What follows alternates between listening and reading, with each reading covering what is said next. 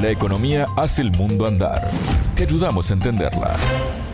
Bienvenidos. Desde Montevideo comienza el espacio de economía de Sputnik. Soy Martín González y me acompaña Natalia Verdún. ¿Cómo te va, Natalia? Muy bien, Martín, muchas gracias. Hoy hablaremos de China y cómo lo sucedido en el Congreso del Partido Comunista puede repercutir en su economía y en su vínculo con América Latina. El tema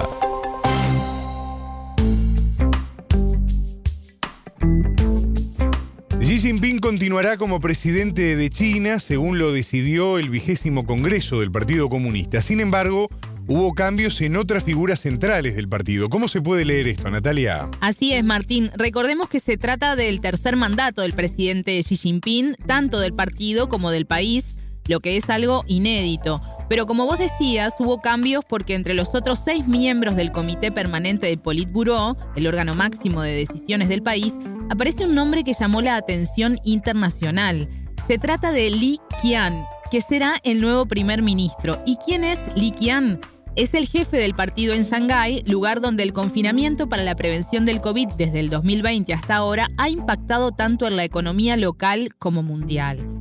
Sobre este tema, en Contante y Sonante, hablamos con Andrés Raggio, politólogo uruguayo, investigador de la Cátedra China Contemporánea de Facultad Latinoamericana de Ciencias Sociales, Flaxo, y coordinador de la sección Uruguay de la Asociación Latinoamericana de Estudios de Asia y África.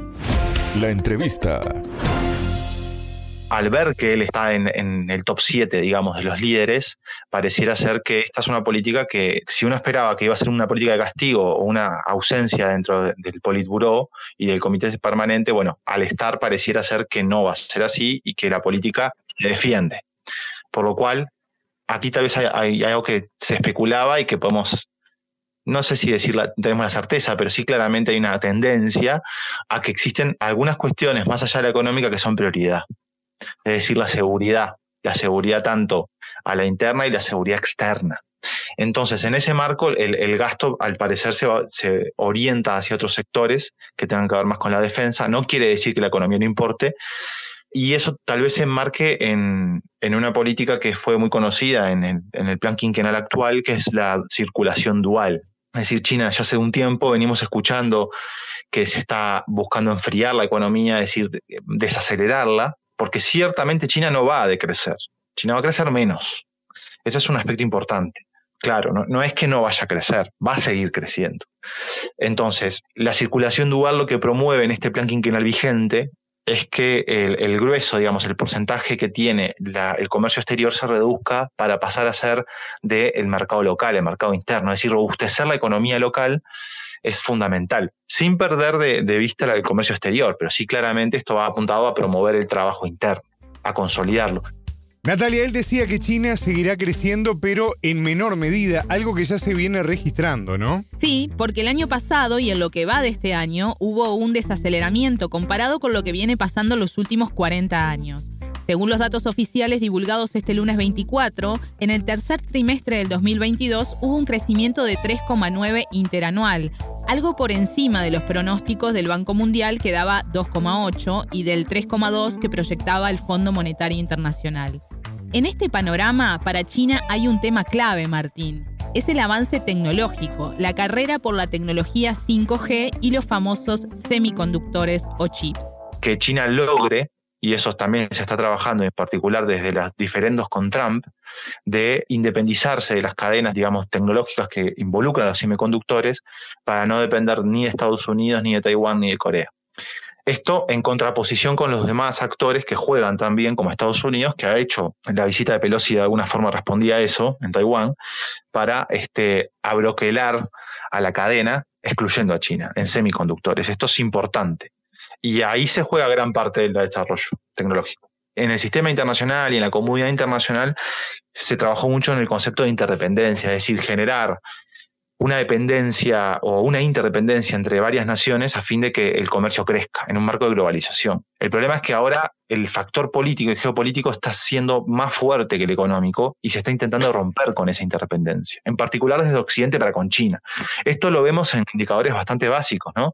La búsqueda de Estados Unidos de que sus capitales salgan de China y se posicionen en otros países como en México, también la política de China de, la internacionalización del renminbi, la búsqueda de un yuan digital, es decir, hay un montón de políticas que, aunque no tengan directamente que ver, sí de forma indirectamente lo favorecen, que es el conflicto ruso-Ucrania las sanciones establecidas a Rusia y las propuestas de la, de la Comunidad Económica Euroasiática van de la mano con lo que está proponiendo China, que es desligarse del dólar en las transacciones. Esto es muy importante y también tiene que ver con esa vuelta atrás y salirse de esa interdependencia de algunos de, los bloques productivos mundiales, que no tienen que ver con la política, pero que ahora están contaminados por ella. Eh, como pasó también con la cuestión de Huawei y la, y la vicepresidenta o presidenta de Huawei que estuvo apresada en Canadá. Es decir, la tecnología pasa a ser un factor geopolítico más que nunca, y eso China lo tiene claro y está trabajando en miras a poder salirse de esa dependencia que tiene tanto con Taiwán como con Estados Unidos. Pero al mismo tiempo, no perder de vista de que China no puede soltar la mano a Taiwán desde el punto de vista comercial tampoco. Porque eso sería alejarlo aún más. Es decir, entrar en el mismo juego puede ser perjudicial para China. Creo que esto lo tienen bien claro. no, no, va a dejar de haber un, comercio entre ellos, no, van a intentar mantener algunas cadenas, pero ciertamente que no funcionen a favor de Taiwán ni de Estados Unidos. Eso está claro. Y al mismo tiempo que le den independencia de operación. Natalia, él decía que la tecnología es un factor de la geopolítica más que nunca. Exacto. Occidente ve a China como una amenaza, pero hay otros países que pueden ser relevantes, como India, por ejemplo. Rayo explicó cómo se puede aprovechar este escenario. Los movimientos sistémicos se están aclarando. Claramente hay un bloque occidental que está en contra de la posición de China actual, ni que hablar de Rusia, Después hay algunos actores como India que juegan de forma intermedia, es decir, eh, con cierta autonomía clara, Turquía también puede ser, y en ese marco, en ese marco puede proliferar digamos, sistemas distintos, alternativos, donde China no necesariamente se encuentra perdiendo. Lo que sí es que tienen que encontrar el mecanismo para lograr mudar todo ese comercio que está vinculado a la tecnología para otros países o para otros sectores. Y creo que la circulación dual va en ese sentido. Por último, le preguntamos a Rayo sobre cómo impactará esta estrategia de China en América Latina esto tomando en cuenta que en los últimos 20 años el vínculo entre el país asiático y la región se ha afianzado de manera significativa, lo que fue beneficioso pero también presentó desafíos tanto para China por el crecimiento de su industria, por el crecimiento de las ciudades, por el cambio demográfico del campo a la ciudad, que se necesitan de materias primas que América Latina tiene. Y por el mismo tiempo esto genera una entrada de divisas muy importante para América Latina de eso, por eso digo que lo beneficia. Hay otras cuestiones que los perjudican. El crecimiento o el decrecimiento interregional de América Latina producto de China. Por ejemplo, el caso Argentina con Brasil. hay una pérdida del comercio entre ellos producto de que China es más barato. Es decir, es un competidor también. Entonces, ese es un tema. Eh, pero América Latina, desde un punto de vista político, está en una gran incertidumbre, al igual que lo que pasa en el sistema internacional. Al mismo tiempo, no está agrupado, por lo cual tiene una pérdida importante en su poder potencial relativo, es decir, sus márgenes de maniobra son escasos, ideológicamente tampoco hay un consenso, no hay un solapamiento ideológico, ni siquiera una visión estratégica mínima al respecto de cómo posicionarse al respecto de China y también nunca olvidando el posicionamiento ante las potencias este, del siglo XX, ¿no? las potencias occidentales. América Latina se encuentra desprovista de una estrategia dependiendo de alguna forma de las estrategias nacionales, Creo que eso sin dudas es un error porque el poder relativo debería ser mayor.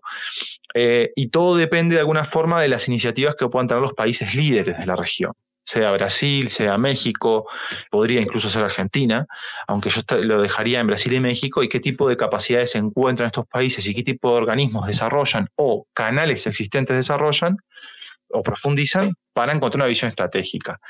Lo cierto y lo que debería buscar en términos prácticos, en mi opinión, América Latina el día de hoy sería promover, tal vez no la integración regional, que ese es un ideal, sino promover en los aspectos prácticos, supongamos, en salud, en inversión tecnológica, en inversión en energía, en servicios, en logística, promover que China ceda o que permita el valor agregado de la producción que se lleva hacia ese país. Eso sería muy importante para nosotros porque estaríamos saliendo un poco de esa dependencia que tenemos de la exportación de commodities.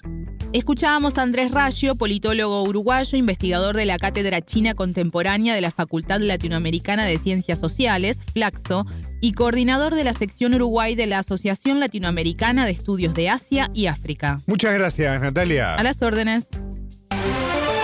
Contante y sonante desde Montevideo.